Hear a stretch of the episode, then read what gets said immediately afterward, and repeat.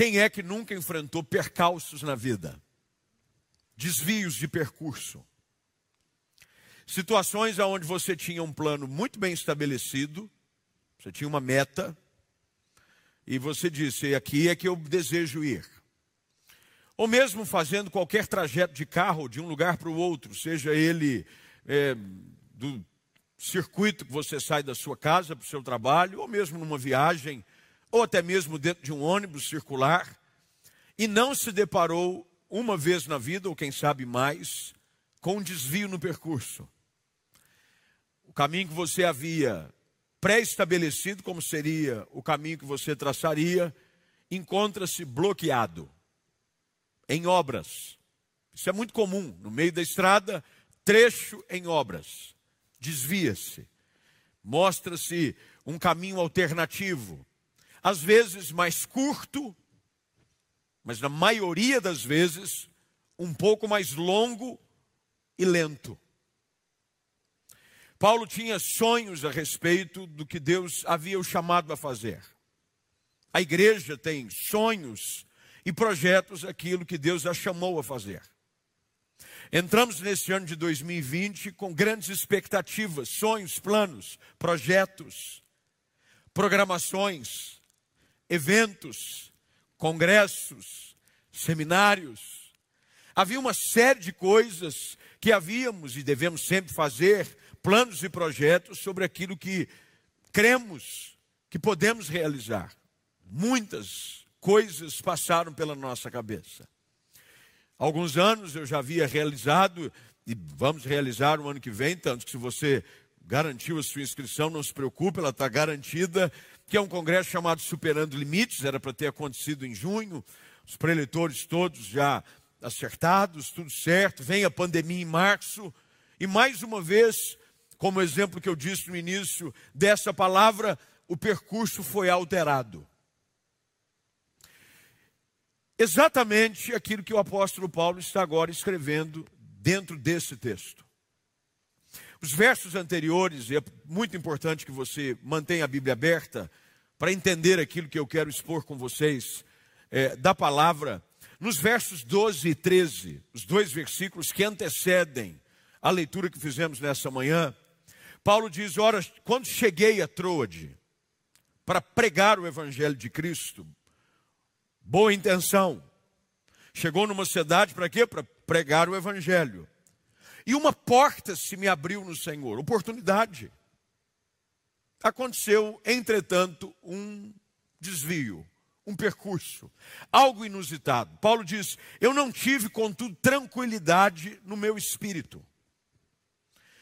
Porque quando eu não encontrei o meu irmão Tito, Paulo diz: eu me despedi deles e mudei os planos. Algumas coisas interessantes nesse texto, e os irmãos vão entender já já, aonde eu quero levá-los a refletir sobre a importância de continuarmos confiando, mesmo quando os nossos planos não dão certo. Fazemos planos.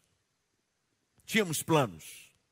Paulo tinha planos, aliás, Paulo, além de planos, teve boa oportunidade. Ele mesmo diz: o texto diz que uma porta se abriu no Senhor para pregar o Evangelho numa cidade relevante e importante, válido.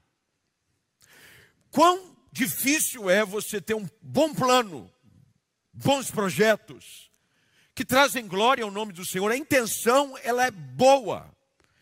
Eu quero pregar o Evangelho, queremos fazer com que a igreja se envolva, os ministérios floresçam. Entretanto, Paulo diz que não tinha tranquilidade no seu espírito. A palavra usada na versão revista e atualizada, ao meio da revista e atualizada, do verso de número 13, e veja bem na sua Bíblia, e se possível também sublinhe, diz: Não tive contudo Contudo, eu não tive tranquilidade no meu espírito, porque eu não encontrei o meu irmão Tito, e por isso, despedindo-me deles, eu parti para Macedônia.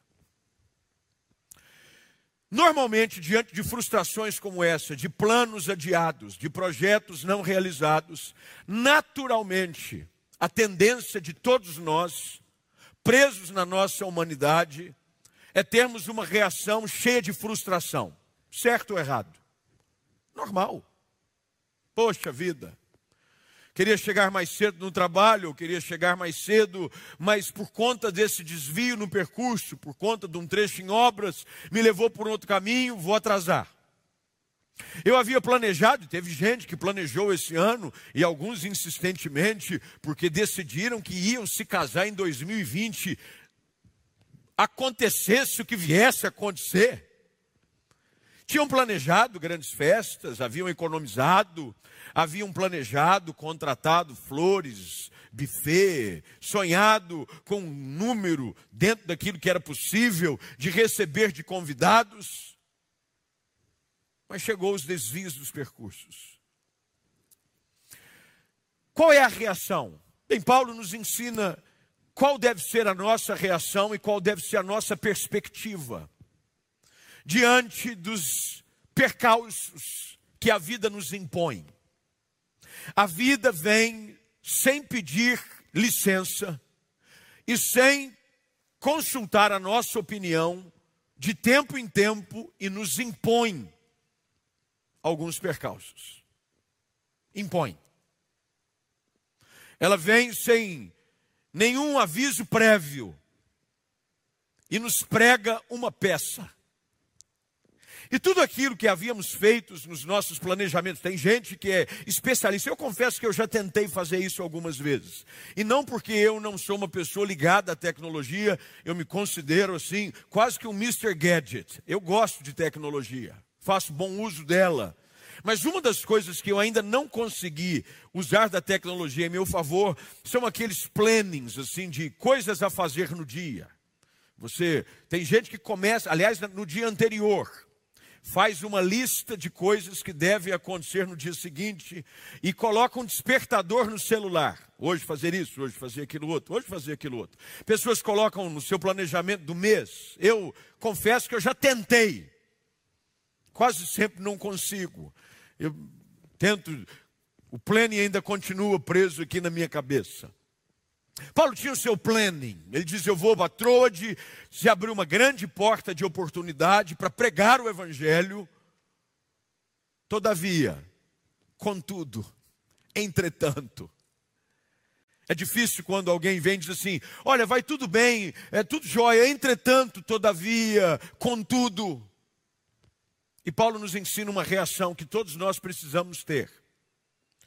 Da perspectiva de que, por mais que as coisas pareçam ter fugido do meu controle, nada nunca fugirá do controle das mãos de Deus. É por isso que a palavra de transição que Paulo usa no versículo seguinte, diante de uma situação inusitada, o seu espírito incomodado, ele não havia se sentido à vontade para continuar usando a oportunidade que lhe havia sido dada, ele começa então o verso 14, que foi o verso que lemos juntos nessa manhã, dizendo: Graças. Você já usou essa palavra, dar graças, quando nem tudo acontece do jeito que você gostaria. Normalmente, a palavra usada depois de um percalço, de uma porta fechada, de um planejamento não realizado, de um projeto cancelado, normalmente não é graças. Normalmente a palavra que usamos nem sempre pode ser proferida publicamente. Raiva, frustração, decepção, tristeza. Isso para colocar de uma forma leve alguns dos sentimentos que naturalmente tendem a querer tomar conta das nossas reações. Mas Paulo me ensina algo e eu quero muito brevemente, porque eu tenho 15 minutos, se tanto, ou 20, para que nós possamos mergulhar nesse texto. Paulo me ensina que quando eu aprendo a viver sobre a perspectiva de um governo soberano de Deus na minha vida, mesmo aquilo que parece ter dado errado, é motivo de gratidão. Paulo diz: graças, graças, graças. Qual é a reação que nós devemos ter? E quando falávamos a respeito dos 61 anos da Igreja Central, sobre como desejávamos estar celebrando, sonhamos, é, programações para esse mês de outubro sobre o que iríamos fazer com isso, com aquilo outro, um culto festivo de ação de graças, talvez com alguns apetrechos e adereços que devem sempre surgir para dar glória devida ao nome do Senhor, porque nós queremos sempre dar a Ele glória, sempre glória por aquilo que Ele tem feito. Chegamos nessa manhã de domingo, o último domingo do mês de outubro, alusivo ao aniversário da igreja. Qual deve ser a nossa atitude nesse período? Nem todos conseguem vir. Por mais que tenhamos diversificado e começado a abrir o leque para que as pessoas venham para os cultos, agora estamos com quatro reuniões, oito, dez e quinze, começamos umas dezessete, para não tumultuar nas 19, quem gosta de vir um pouquinho mais cedo vem, mas por mais que nós possamos dar opção, nem todos ainda decidem vir. Qual deve ser a nossa reação? Chegar num domingo como esse e dizer: que coisa, assim não tem graça. Poxa vida. Bem, a lição que o apóstolo Paulo nos ensina é: em tudo dar graças. Primeiro, porque mesmo ele quem disse que em tudo nós devemos dar graças, porque essa é a vontade de Deus em Cristo Jesus. Paulo expõe aquilo que faz parte da sua vida, em meio a uma situação em que o seu espírito não tem tranquilidade, porque ele não encontra Tito, ele havia planejado algo, ele havia sonhado com algo. Ele diz: graças, porém, sejam dadas a Deus.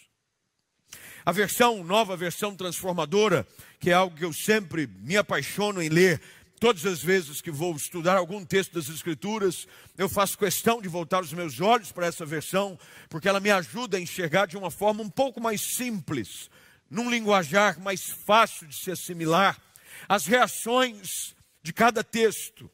E no texto da NVT, as palavras são essas: graças a Deus Graças a Deus. Você já deu graças a Deus porque as coisas não aconteceram do jeito que você imaginava? Você já deu graças a Deus porque algumas portas se fecharam? Você já deu graças a Deus quando nem tudo, e graças a Deus mesmo, nem tudo aconteceu do jeito que você havia planejado? Paulo diz: graças a Deus. Paulo tinha uma perspectiva que todos nós precisamos ter, e se não a temos, precisamos desenvolver, de que a nossa vida está nas mãos de Deus. De que por mais que as coisas não aconteçam do jeito que eu gostaria que acontecessem, o mais importante é que elas aconteçam do jeito que Deus planejou que acontecessem. Citamos muitas vezes um versículo de Provérbios quando diz que o coração do homem pode fazer planos, ele deve fazer planos, mas a resposta certa sempre veio e sempre continuará a vir dos lábios do Senhor. Paulo diz: graças a Deus, que em Cristo sempre nos conduz, grife isso na sua Bíblia, nos conduz uma vida conduzida por Cristo sempre caminhará em direção ao lugar ideal. Quando nós queremos conduzir a nossa própria vida, ficamos frustrados. O perigo é quando nós assumimos as rédeas, achando que as coisas devem acontecer do nosso jeito. E ai, se não acontecer ai de quem está em casa, ai de quem convive conosco, ai de quem trabalha conosco, ai até mesmo da nossa própria saúde, porque tem pessoas que adoecem, porque as coisas não aconteceram do jeito que ela queria. E se não for do jeito que ela quer, não existe outro jeito. Paulo sabia muito claramente de que a sua vida era conduzida por Cristo. É Deus quem o direcionava. Afinal de contas, foi Deus quem o encontrara. Foi Deus quem havia o achado. E desde então, Paulo havia decidido que a sua vida seria dirigida única e exclusivamente por Jesus Cristo. E ele agora, nessas palavras, e preste bem atenção, todas as vezes que você lê as Escrituras, não deixe de analisar qual é o contexto, qual é o momento social e qual é o alvo a qual o texto é escrito. Paulo está escrevendo essas palavras a um grupo de irmãos, de crentes, para que eles soubessem, assim como ele o fez na carta que escreve à igreja em Filipos, no capítulo 1, quando ele faz questão de conscientizar, cientificar a igreja de que, mesmo em prisões, o evangelho de Cristo estava progredindo. Em nenhum momento Paulo tinha a falsa ideia de que ele tinha o controle da sua própria vida. Que bom é sabermos que a igreja tem dono. E graças a Deus, não pertence a nenhum homem. Ela é de Jesus Cristo. E quando a igreja é conduzida por Jesus, graças a Deus por tudo que acontece. Graças a Deus pelas portas que se fecharam, Graças a Deus por aqueles que nos deixaram. Graças a Deus por tudo que em Cristo Jesus sempre. Quando lemos, e eu pedi para que você grifasse essa palavra na sua Bíblia, eu queria que, se possível, você colocasse isso no protetor de tela do seu celular. Para que quando você começasse o dia, e muitos aqui, a primeira coisa que fazem ao levantar é checar o celular. Notificações. Checam se tem foto nova no Instagram. Que bom seria se você, ao levantar, visse logo de cara essa verdade, graças a Deus, que sempre, em Cristo Jesus, nos conduz em triunfo. Isso faria com que o nosso dia fosse um dia mais fácil de se enfrentar. Porque você saberia logo de início de que não importa o que venha acontecer, é Deus quem está dirigindo o seu caminhar. E quando as portas se fecham, e quando as decepções surgem, e quando os percalços se tornam realidades, você pode se lembrar daquilo que Paulo faz questão de ensinar à igreja em Corinto, e que eu e você, você que está em casa, você que está aqui presente, precisamos nos lembrar e nos forçar a viver de uma forma diária. De que Deus sempre, sempre, não é de vez em quando, Paulo faz questão de mais uma vez reforçar essa verdade quando escreve a sua carta aos Romanos, no capítulo de número 8, verso de número 28, conhecido de muitos. Jargão de alguns cristãos esse versículo. Todas as coisas cooperam para o bem daqueles que amam a Deus. Graças a Deus. Atitude de gratidão não só quando eu recebo um sim, mas também quando eu ouço um não. Atitude de contentamento e de descansar na soberania. Não é fácil descansar na soberania todos os dias. Tentamos entrar num modo quase que automático de achar que devemos estar no controle todos os dias. Eu sou uma pessoa que tenho dificuldade, por exemplo, se eu estou de carona no carro com qualquer pessoa, quem quer que seja, pode ser Lewis Hamilton, o grande campeão que agora igualou a marca até então que achava ser insuperável de Michael Schumacher. Número de vitórias, número de campeonatos. Mesmo que Lewis Hamilton esteja conduzindo o carro e eu de carona, eu não consigo cochilar. Não confio. Esse negócio, tem gente que, por exemplo, minha esposa, se há uma demonstração de confiança que a minha esposa revela para comigo ao dirigir, é de que qualquer distância que percorremos, que passe de 10 minutos, ela dorme. Eu digo para ela, você é uma grande companheira de viagem, só que não. 10 minutos, 15 minutos, ela começa a pestanejar. E eu confesso e reconheço que ela até tenta lutar, mas ela sempre perde. Dorme. Eu não, não consigo. Me lembro de uma ocasião em que eu havia ido pregar numa cidade no interior do Ceará. Eu até contei a história aqui numa ocasião, no qual acabou o culto. É, o pastor disse: Nós vamos te levar para a capital porque é mais fácil, o voo sai cedo. Ok? Tem um rapaz da igreja que vai levá-lo. Ok? Entrei no carro e ele começou a dirigir. E quanto mais ele dirigia, menos eu confiava. Quanto mais ele acelerava, menos eu confiava. Caminhões, estrada de pista única. Caminhão passava rápido, chacoalhava o carro. E eu disse: Jesus, se o senhor não tomar a frente dessa direção, nós estamos perdidos.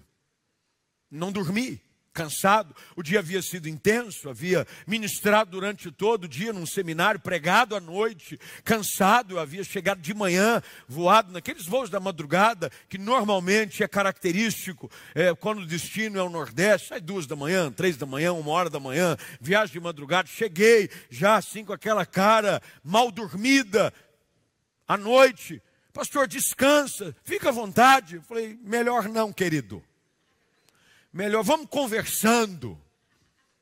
Tem dificuldades. Mas mais do que ter dificuldade com alguém que conduz um carro numa estrada no meio da noite, quantos de nós temos dificuldade de confiar na direção de Deus e na sua condução para a nossa vida? Temos dificuldades. Dizemos que confiamos, dizemos que Ele é Senhor, mas quando alguma coisa foge daquilo que imaginávamos, questionamos. Paulo diz: graças a Deus, graças a Deus, que em Cristo sempre nos conduz.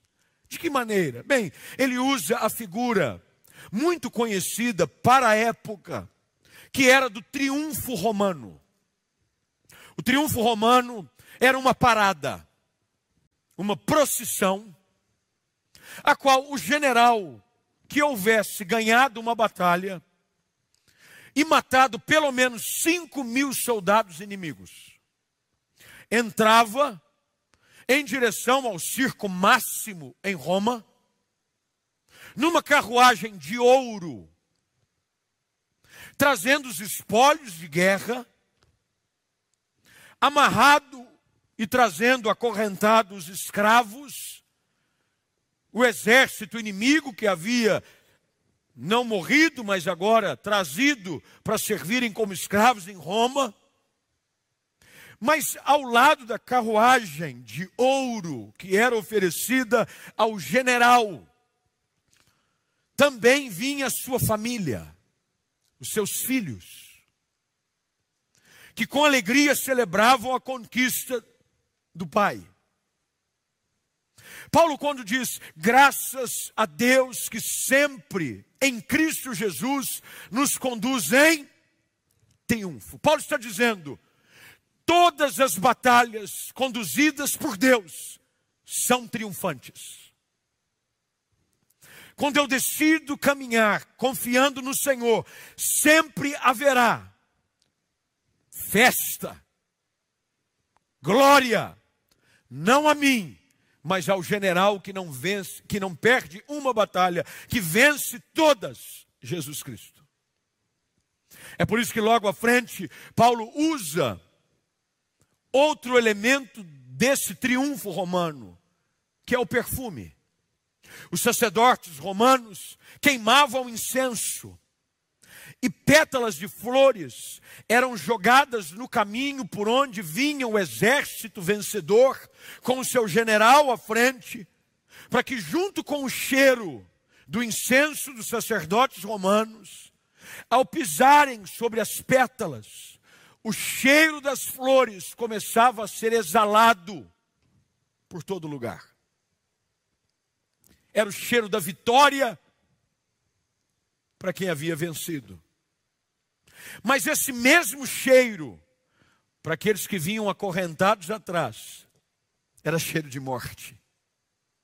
Porque eles sabiam que haviam sido levados cativos para servirem eternamente aquele império. Paulo termina, e eu termino o contexto apenas para te ajudar a entender de uma forma mais precisa. Quando ele escreve aos Colossenses, capítulo de número 2, quando diz que todo escrito de dívida que havia contra nós, o Senhor cravou na cruz. E o verso de número 15, se não estou errado, diz que o Senhor despojou principados e potestades, triunfando deles na cruz.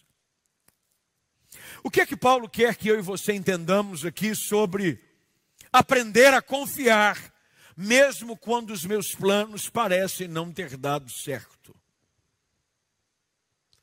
É de que assim como aquele general entrava triunfante pelas ruas de Roma, e os seus filhos vinham celebrando a sua conquista, Deus nos chama a confiar da mesma forma. entender de que é um Deus que nos conduz e a nossa atitude, porque um tempo que muita gente está dizendo, eu queria que 2020 apagasse. Ah, se tivesse que fazer um pedido ao Senhor, é que 2020 jamais existisse.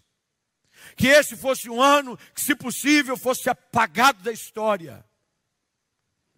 Graças a Deus, que sempre, em meus percalços, em meus pandemias, em às lutas, em às decepções, em meio às vitórias, em meio às batalhas.